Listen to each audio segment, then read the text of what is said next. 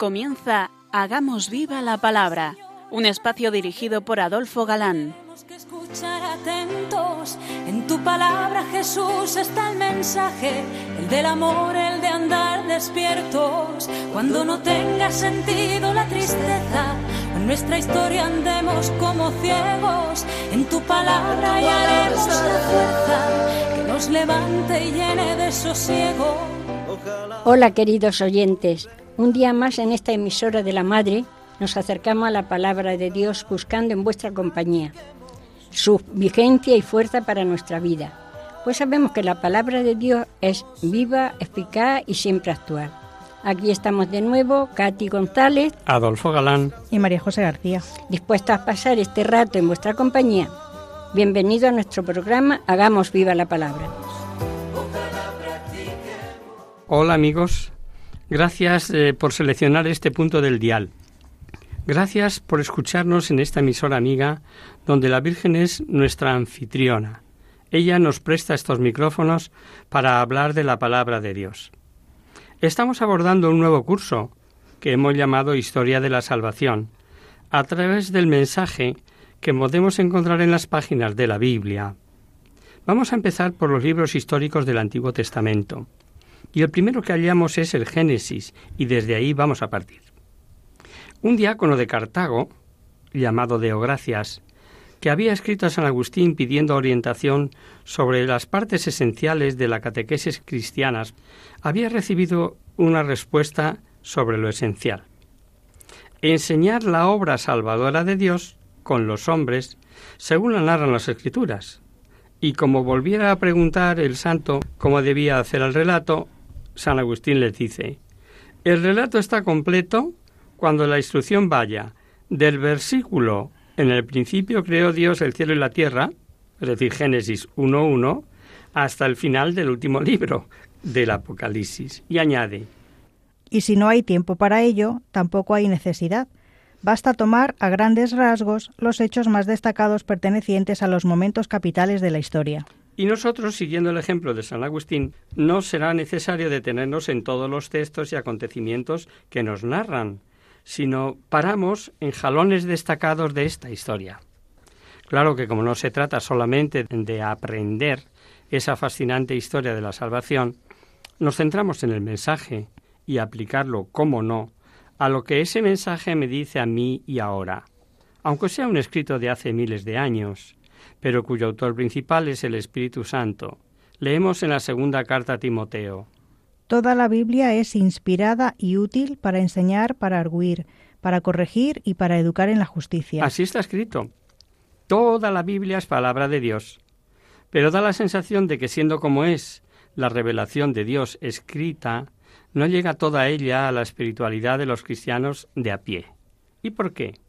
Porque parece como si el Antiguo Testamento no sirviese de base doctrinal. Y es que olvidan que Dios se fue revelando, fue dando a conocer al hombre sus atributos, su poder, su justicia, su sabiduría, y sobre todo, página tras página, quiso que quedara por escrito su infinita misericordia, pues eso es la Biblia. ¿Conoce usted el Antiguo Testamento? preguntaban a un católico. ¿Sabéis lo que contestó? A mí, la verdad es que no. El Antiguo Testamento no me dice nada. ¿Cuántos católicos de hoy contestarían lo mismo?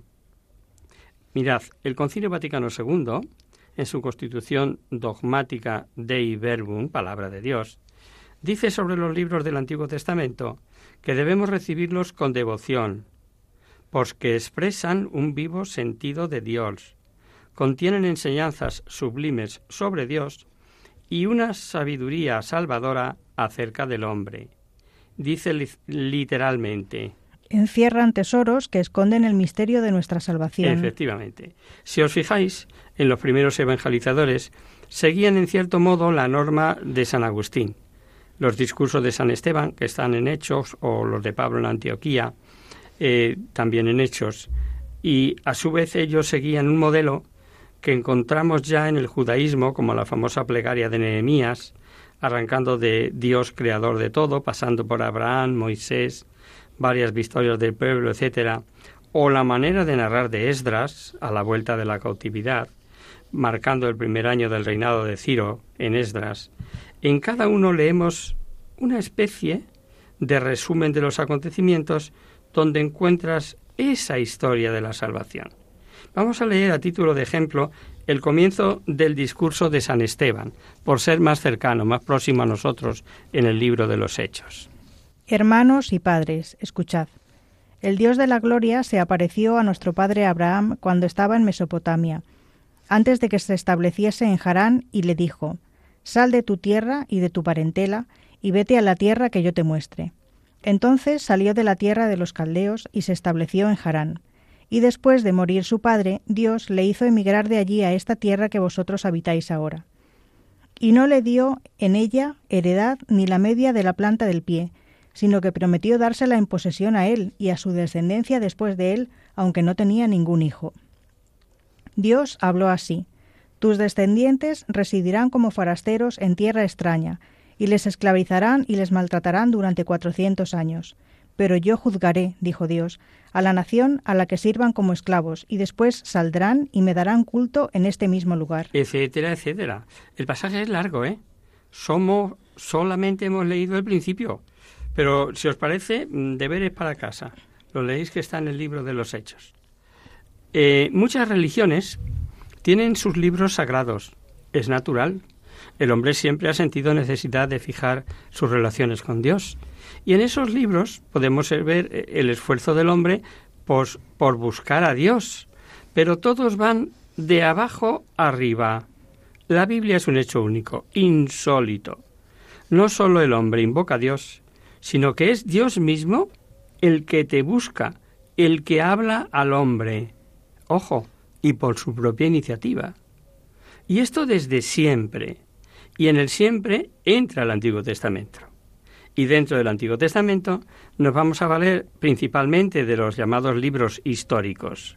Será tanto como hablar de la historia de la salvación, porque es una historia, pero historia de salvación.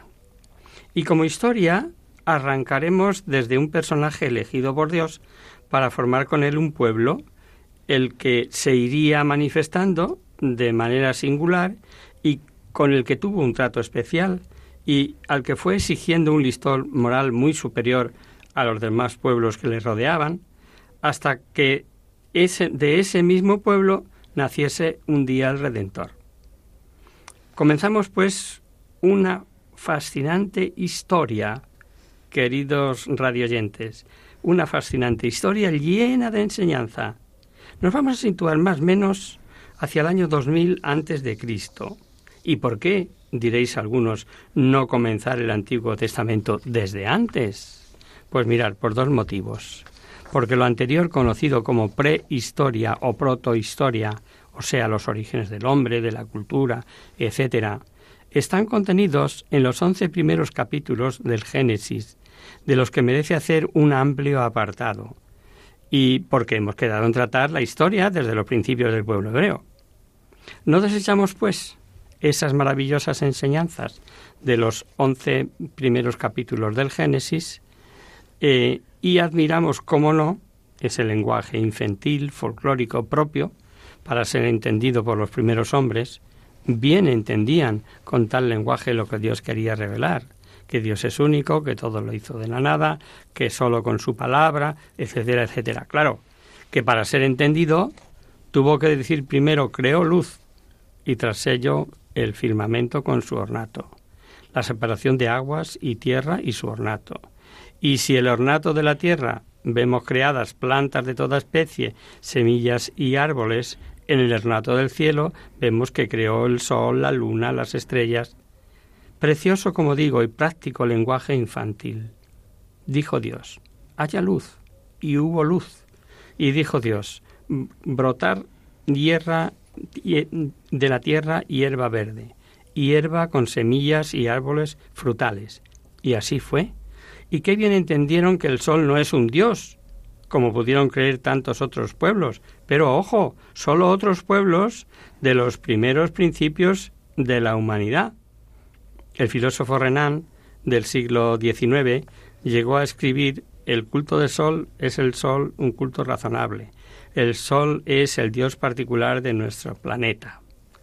eh, los llamados jueces filósofos desconocidos decían, el, solo, el sol es solo Dios autor del bien y del mal. Por supuesto, sabemos que no se referían a culto idolátrico como tantos pueblos le otorgaron al sol, pero bueno, así respiraba la gente entonces. Algo hay ahí. Y si no, ¿a qué viene decirlo así? Y Dios quiere que el hombre sepa que solo son lumbreras que Él puso y después de haber creado otras cosas.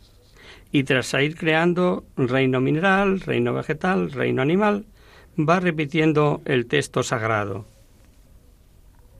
Y vio Dios ser bueno, y vio Dios ser bueno, y así a cada cosa creada. ¿Es que no sabía Dios que cuanto creaba era bueno? Naturalmente. Pero es impresionante y práctica esta manera de enseñar. Dios habla para el hombre creado por Él, y al ser creado libre, como veremos, es capaz de hacer malo cuanto Dios ha puesto bueno. Bien debe saber que todo lo creado era bueno, aunque por su libertad sea capaz de convertirlo el hombre en malo. ¿Es malo el fuego? Y en cambio con él, ¿cuánto malo puede hacer el hombre? Tras la creación, algo parece que quiere Dios eh, que nos quede bien claro al hombre y no lo olvide. Y es su propia creación. También el hombre creado por Dios. Creado macho y hembra, ambos creados por Dios. Y creó Dios el hombre a imagen semejanza suya, de Dios los creó y creó macho y hembra. Ah, pero ahora no dijo surja el hombre, o haya hombre. Ahora dijo bien majestáticamente o bien eh, como un coloquio trinitario, ¿qué más da? El caso es que Dios reveló. Hagamos al hombre a nuestra imagen y semejanza. O sea, inteligente y libre. Lo creó para que dominase toda la creación. Y aunque Dios pudo valerse para crear el cuerpo del hombre de algo ya creado, simbolizado en el barro, lo importante es que claramente nos dice que modelando el hombre, le inspiró Dios en el rostro un aliento de vida. Algo espiritual, simple, por lo tanto inmortal, alma espiritual. Nada importa si Dios se sirvió de una materia orgánica animada o no, para formar el cuerpo destinado a recibir el alma. Vamos, que nada dice en contra de si Dios se valió de un chimpancé cualquiera o lo que sea. Allá la ciencia, Dios lo sabe. La Biblia lo que enseña con toda certeza es que Dios creó al hombre y una vez creó el hombre, macho y hembra, les concedió dominar cuanto había sido creado para ser reyes de la creación. Procread y multiplicaos, henchid la tierra, sometedla y dominad. Tampoco nada importa si este infantil lenguaje de ir día tras día creando comprende épocas de millones de años, o si Dios hizo todo en un querer, y al igual que una semilla tiene ya raíz, troncos, ramas, flores y frutos, y van saliendo según evoluciona, Dios pudo haber realizado la creación semejante. San Agustín piensa que Dios creó todo por igual y nos remite a esa cita del eclesiástico. El que vive eternamente crió juntamente todas las cosas. Pero eso, ¿qué más da? El mensaje es claro. Dios ha creado todo y de la nada, y deja al hombre que discurra e investigue cómo creó. Anda que el lenguaje será infantil, pero qué claridad de enseñanzas. El hombre creado de forma singular, rey de la creación, y puesto en un paraíso, o sea, dotado de unos dones preternaturales, el hombre creado no para padecer dolor, ni pena, ni angustia, ni enfermedad, ni muerte. El hombre puesto por Dios en un Edén. Y por si fuera poco, creados sanos, vigorosos, inteligentes y libres. Es verdad de fe que el primer hombre fue elevado al orden sobrenatural. Dios ni de entonces, que ya ha llovido, ni de ahora, ni en lo sucesivo, quiere el sufrimiento del hombre. Por eso lo creó para que fuese feliz. Pero el hombre, como veremos, es capaz de estropear los deseos de Dios. Y los estropea. Como rey y dominador de la creación, mandaba y dominaba todo. Solo una cosa se, escapaba a, a su posibilidad. Discernir, marcar Él lo que es el bien y lo que es el mal. Como criatura no tenía posibilidad de saber lo que es intrínsecamente el bien y el mal. Y por eso Dios le marcó, le marcó un árbol que tenía que respetar. Pretender comer de aquel árbol era como pretender ser Dios, único capaz de decir lo que es esencialmente bueno y lo que es esencialmente malo. La advertencia era clara. De todos los árboles del paraíso puedes comer, pero del árbol de la ciencia del bien y del mal no comas, porque el día que de él comieres ciertamente morirás. Y Satanás, astuto, envidioso de la situación del hombre, valiéndose de la serpiente o bajo forma de serpiente, se acerca a la mujer, la engañó. La serpiente antigua llamada diablo tentó con astucia a la mujer. Y fue el comienzo de la actividad satánica que ya no cesará contra la libertad del hombre a lo largo de la historia. Y como la mujer advirtió a la serpiente que Dios había dicho que si comían morirían, dice el sagrado texto que dijo a la mujer No, no moriréis. Es que sabe Dios que el día que de él comáis, se os abrirán los ojos y seréis como Dios, conocedores del bien y del mal. Y el ángel caído, Satanás, provocó, esto es lo grave, de ahí parte todo, la desconfianza hacia la veracidad y la bondad de Dios. San Juan Pablo II en su extraordinaria encíclica sobre el Espíritu Santo, nos dice El pecado original supuso simple y directamente una transgresión de la prohibición puesta por Dios. ¿Prohibir por prohibir?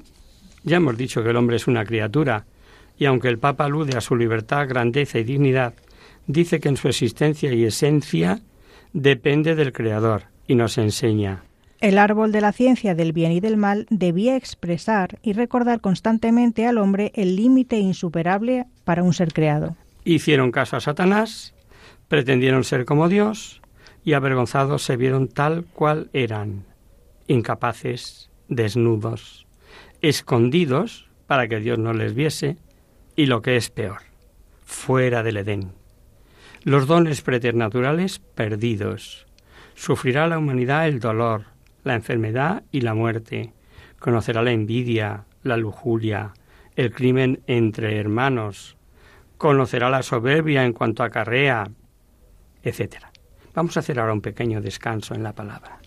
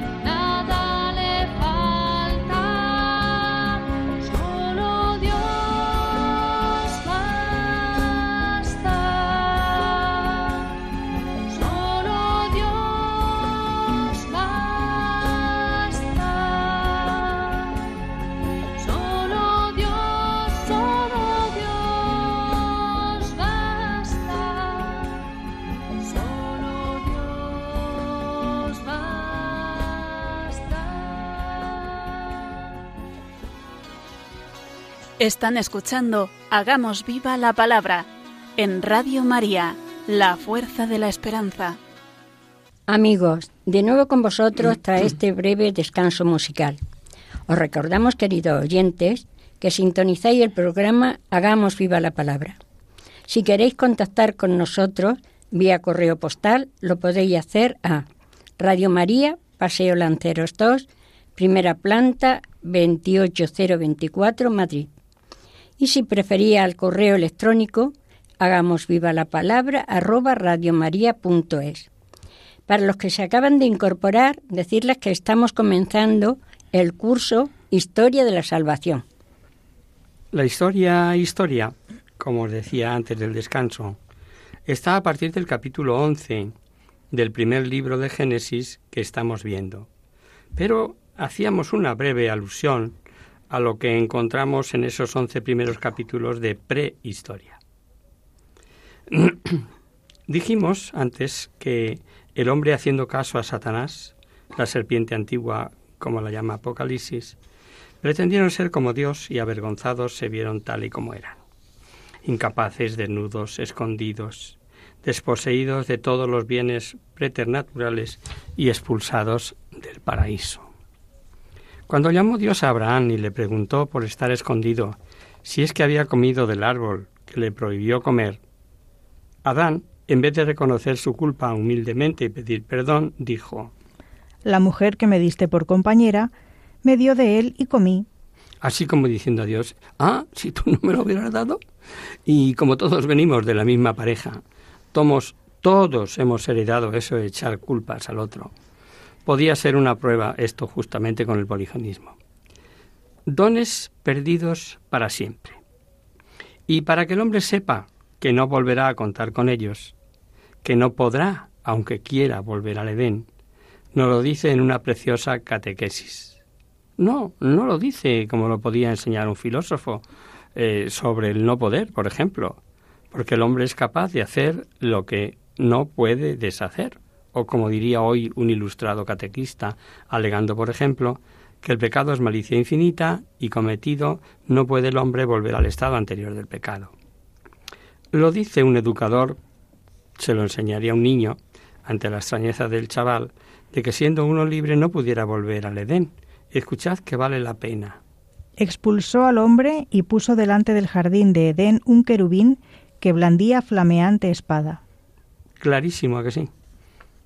Con estas palabras lo entiende todo el mundo.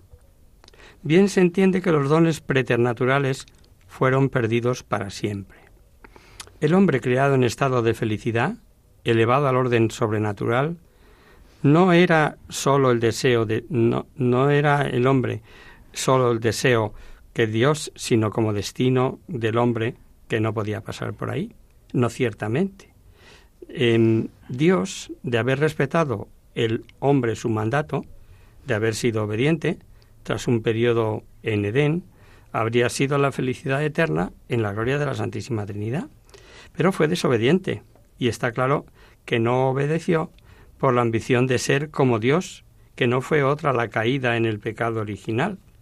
Cualquier otra hipótesis resulta, resulta absurda, por más que haya más de uno que cree ver una serie de causas que el arte y la literatura han simbolizado pues en una manzanita con mil interpretaciones sobre el primer pecado y como todas mm, resultan absurdas, mejor eh, seguimos.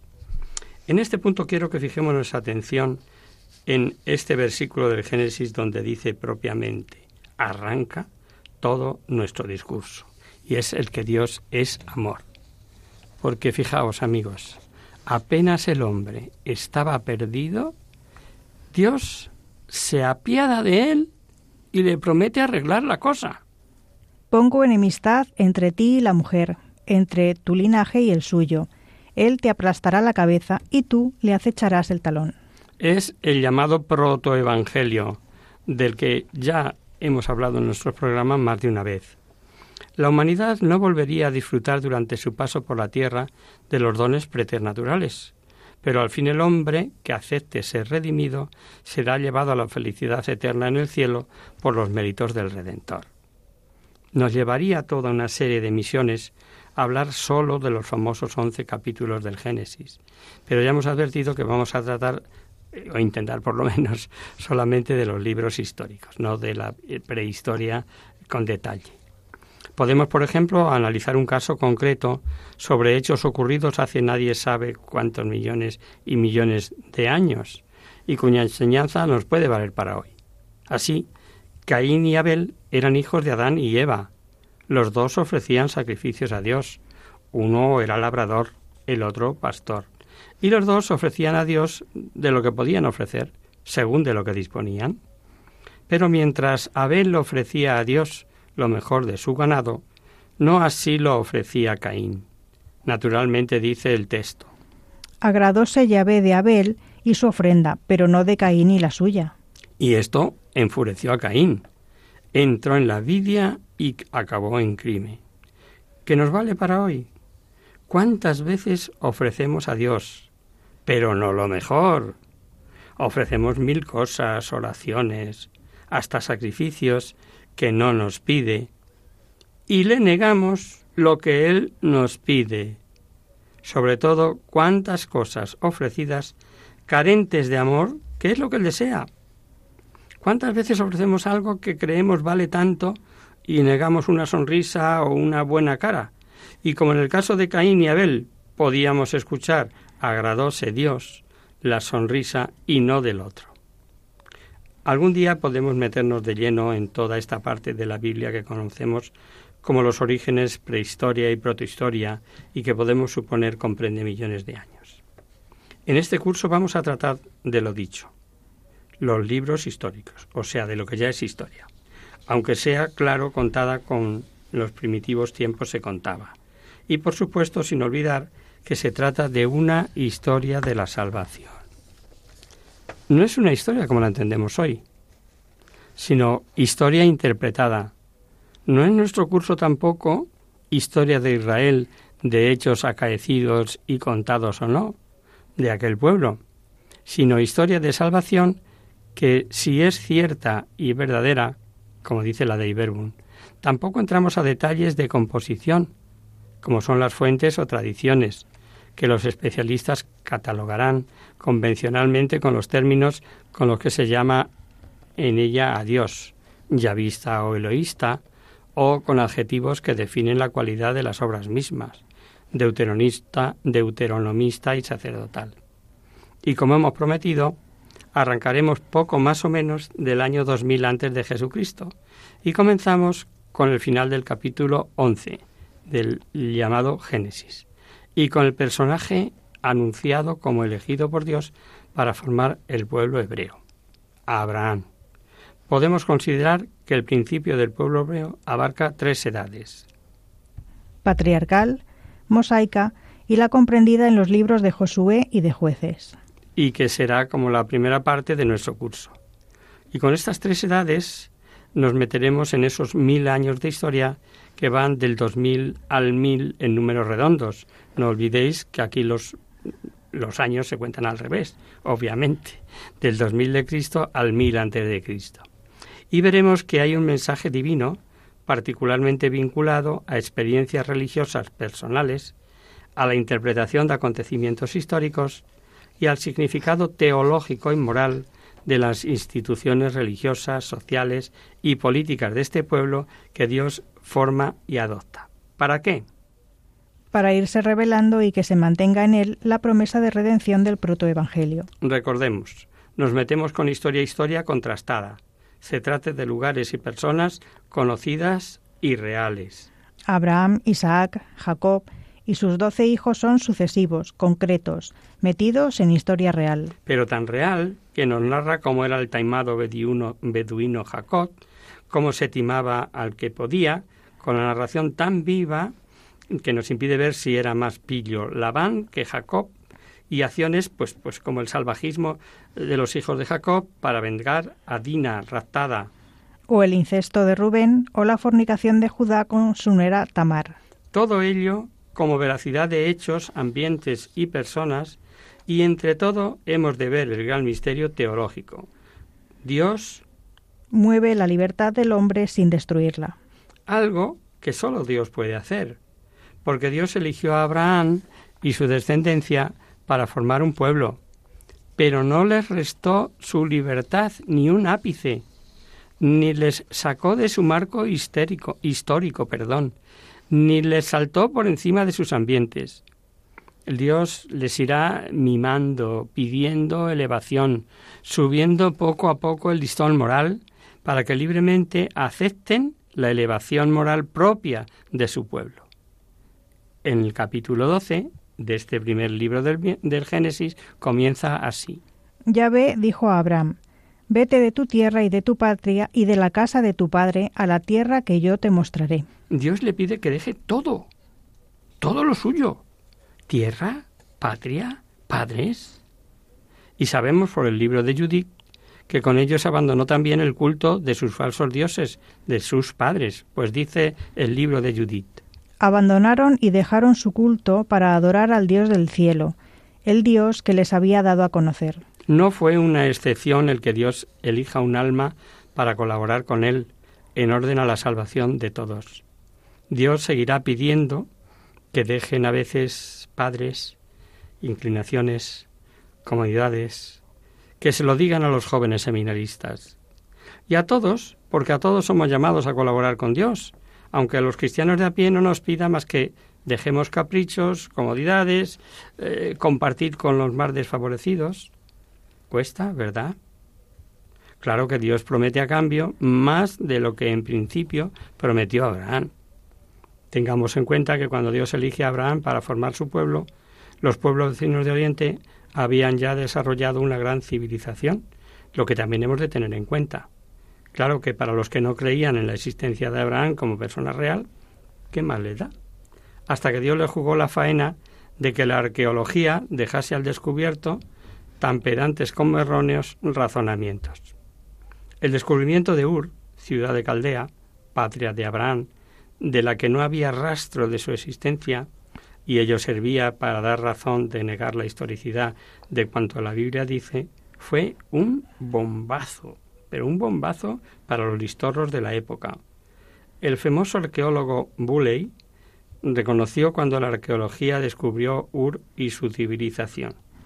Tenemos que cambiar por completo la concepción que teníamos formada del patriarca hebreo. Claro, negaban la existencia de su persona, de su patria, de su entorno. Dice el mismo arqueólogo que Abraham, ciudadano de una gran ciudad, heredó la tradición de una civilización antigua y bien organizada.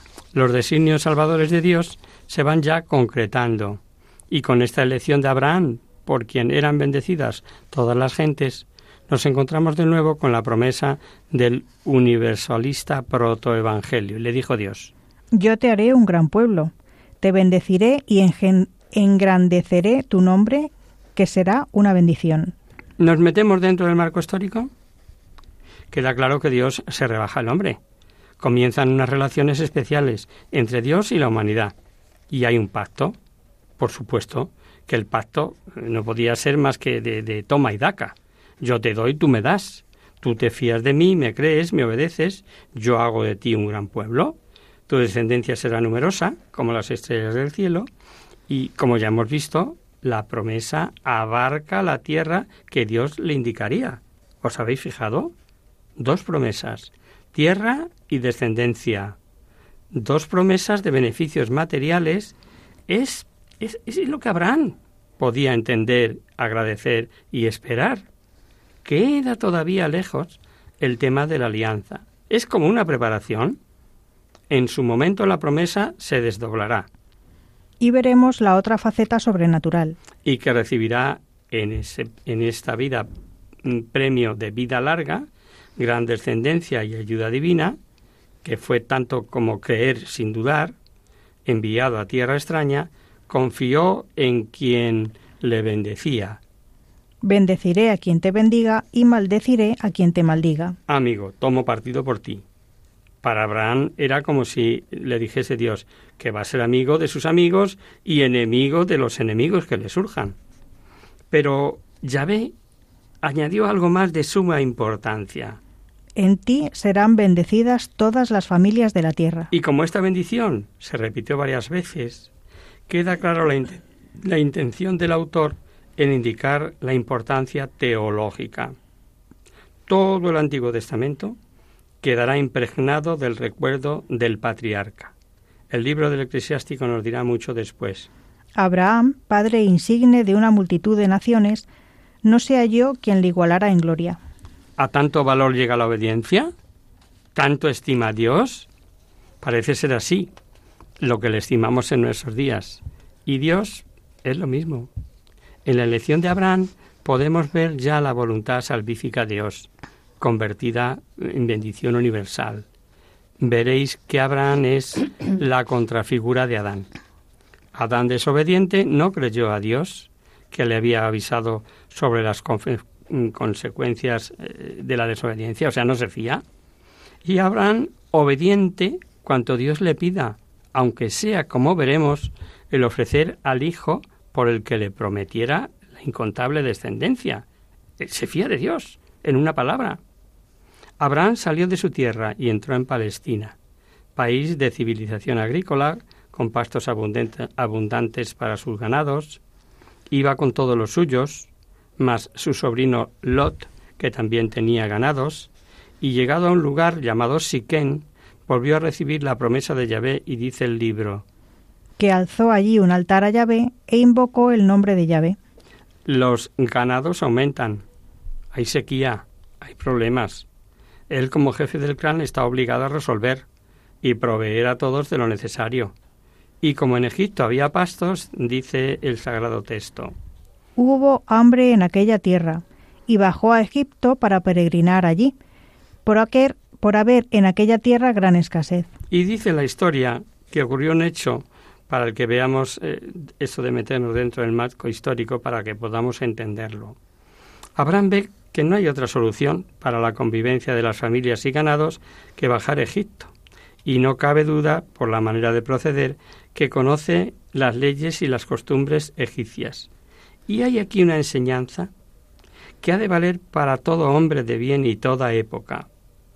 Poner de tu parte cuanto puedas, como si Dios no existiera, y al mismo tiempo confiar plena y totalmente en Dios como si nadie nada hiciese él. De ahí han tomado más de uno mm, santo, por supuesto, aquello de trabaja como si Dios no existiera y confía en Dios como si no trabajaras.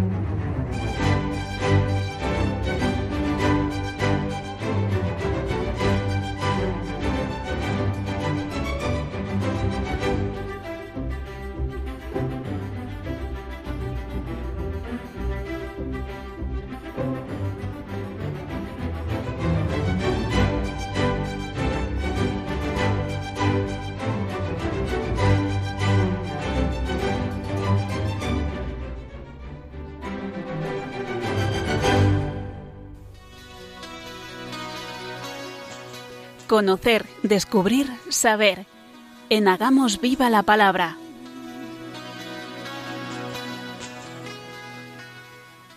Comenzamos nuestro espacio de conocer, descubrir, saber. Espacio como habéis destinado a vuestras consultas, aclaraciones o sugerencias. Hemos recibido una carta de un estudiante salmantino que nos propone una reflexión sobre el tiempo y dice así. Hola amigos, soy un, un estudiante de filosofía, vivo en Salamanca y me llamo Alberto. Soy amigo de reflexionar, de pasear y de buscar ratos de soledad.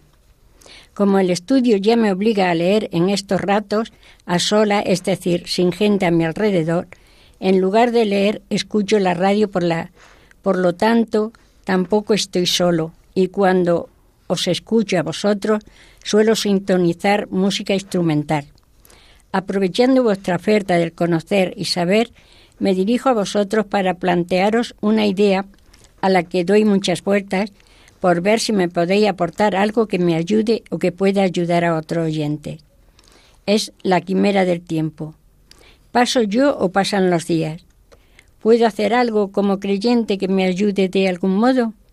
A lo mejor es una bobada y no merece ninguna respuesta. De cualquier modo, muchas gracias y firma Alberto. Tu pregunta es eh, muy abierta, querido Alberto, y no sé si lo que te podamos decir nosotros puede servirte de algo. Pero tenemos por costumbre intentar dar respuesta a todo el que se dirige al programa, y puesto que te defines como creyente, lo enfocamos desde ahí. Creo que es inevitable que cada uno de nosotros, aunque no nos demos cuenta, tenga en sí una cierta visión del tiempo, que a su vez es expresión de una particular concepción de la vida. Es muy típico de la escuela ignaciana el considerar el tiempo como un don de Dios, como un regalo que hay que aprovechar para hacer el bien con el tiempo que se nos concede, incluso de pedir perdón por el mal uso que hagamos de él. La relación que el cristiano vive con el tiempo parece a primera vista paradójica. Para el cristiano el tiempo es, por una parte, algo precioso, denso, pleno, y por otra, algo ligero y relativo. El tiempo es el lugar precario y frágil en el que hay ya semilla de eternidad. La concepción cristiana del tiempo presente ya en el Nuevo Testamento, en el que se habla de la relación entre escatología y salvación, entre el final de los tiempos con el juicio de Dios y el pleno significado del momento presente, es un ya, pero un todavía no, como dice la doctrina sobre el reino de los cielos. Los cristianos, como dice la carta a Diogneto, del siglo II, no se diferencian de los demás hombres pues ni por la región en que habitan, ni por la lengua, ni por sus costumbres, pero sí deberían diferenciarse por la visión que tienen del tiempo, añado yo. Pero claro, creo que puede ser oportuno detenernos en las objeciones y sobre todo en las tentaciones que sufrimos también dentro de nosotros en relación a esta dimensión tan comprometedora del tiempo. Cada tentación esconde, aunque sea de forma inconsciente, una cierta concepción del tiempo.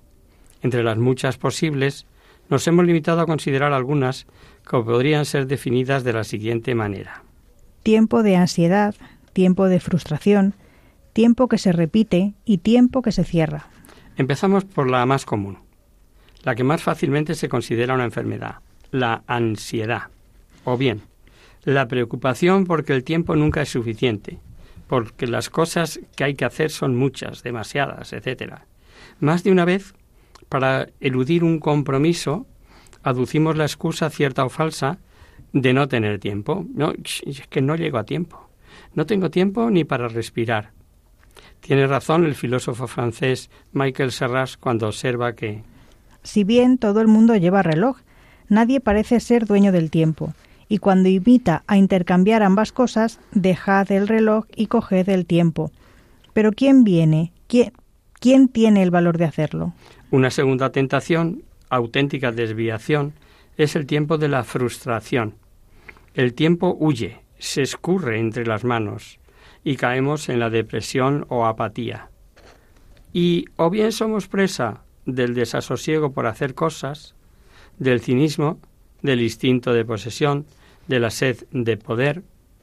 Lo que subyace a todas estas actitudes es la percepción oscura de la finitud del tiempo, de que el tiempo está limitado, del fantasma de la muerte como inexorable cancelación de toda posibilidad. Hay una tentación todavía más grave, la del tiempo que se repite. Podríamos decir del tiempo dado. Es el miedo a una conclusión definitiva, el miedo a llegar a una conclusión sin posibilidad de apelación. De aquí el atractivo de la reencarnación, que de nuevo está en algunos movimientos contemporáneos y ahora ya incluso en Occidente otra vez en boga. La reencarnación da la percepción de tener todavía una posibilidad, de poder posponer las decisiones radicales a la existencia próxima, de no estar obligados a escoger la eternidad. Es más fácil y menos comprometedor pensar en nuestra vida si no hay en ella un momento de decisión definitiva e irrevocable. Es la concepción cíclica o circular del tiempo, el mito del eterno retorno de lo mismo. Y por último está la tentación, al menos igual de grave, del tiempo que se cierra o del tiempo negado por la que se deduce, reduce el propio futuro a los ámbitos visibles del tiempo biológico, que considerando que no hay nada más allá de la vida física y por encima del hombre. Vale la pena observar que esto no es otra cosa que el correlativo existencial del enfoque reduccionista tan habitual en el área de la práctica científica. No se trata obviamente una simple cuestión teórica, de hecho, de esta reducción de horizonte, de no ver más allá de nuestras narices, nace la petición del derecho a disponer de la propia vida y de poder, por ejemplo, planificar la propia muerte en determinadas circunstancias. Estas y otras tentaciones o desviaciones corresponden a distintas intuiciones del tiempo. Y es inevitable que cada uno de nosotros, aunque no nos demos cuenta, tenga en sí una cierta visión del tiempo que a su vez es expresión de una particular concepción de la vida. Mi opinión, querido amigo, es que debemos disfrutar del tiempo que se nos da con sencillez sin más, pero intentando a la vez hacer cosas buenas en el día a día que vivimos, aportando algo de felicidad o bienestar a los que nos rodean. A veces basta un buenos días expresado con agrado y alegría, de donde sigue, de donde se sigue que yo también viviré satisfecho del propio tiempo y no al revés, que justamente lleva al egocentrismo y a la autodestrucción personal. Dice el Evangelio que hay más alegría en dar que en recibir. Son palabras de Cristo y para el creyente es palabra autoritativa y que remite al futuro sin olvidar el presente. Veamos lo que decía Santa Teresa de Jesús mi paisana. Toda la vida no es más que una noche pasada, en una mala posada con relación a la eternidad. No sé si estos pensamientos en voz alta, querido Alberto, te ayudan o no. En cualquier caso, no dudes en escribirnos de nuevo si te parece oportuno. Y hasta aquí, queridos amigos, el programa de hoy. Le hemos acompañado esta tarde Adolfo Galán, Katy González y María José García. Os dejamos con nuestra sintonía y os recordamos que si queréis participar al programa para cualquier duda, aclaración o sugerencia, participando en el espacio de conocer, descubrir, saber, estamos a vuestra total disposición y encantados de atenderos en la siguiente dirección. Radio María, Paseo Lanceros 2, primera planta, 28024, Madrid. O si bien lo prefería, el correo electrónico Hagamos viva la palabra arroba radiomaria.es. Os recordamos que tanto este como el resto de nuestros programas está a vuestra disposición en el podcast de Radio María en la página www.radiomaria.es. El próximo miércoles, como sabéis, está el programa del Padre José Ribes, que alterna con nosotros. Tus palabras, Señor, son espíritu y vida por tanto, nosotros nos encontraremos de nuevo dentro de 15 días, si Dios quiere. Con un programa en el que seguiremos buceando en el libro del Génesis, buscando el hilo de oro de la historia de la salvación a través de los libros del Antiguo Testamento. Hasta el próximo día, amigos. Hasta el próximo día. Hasta dentro de 15 días.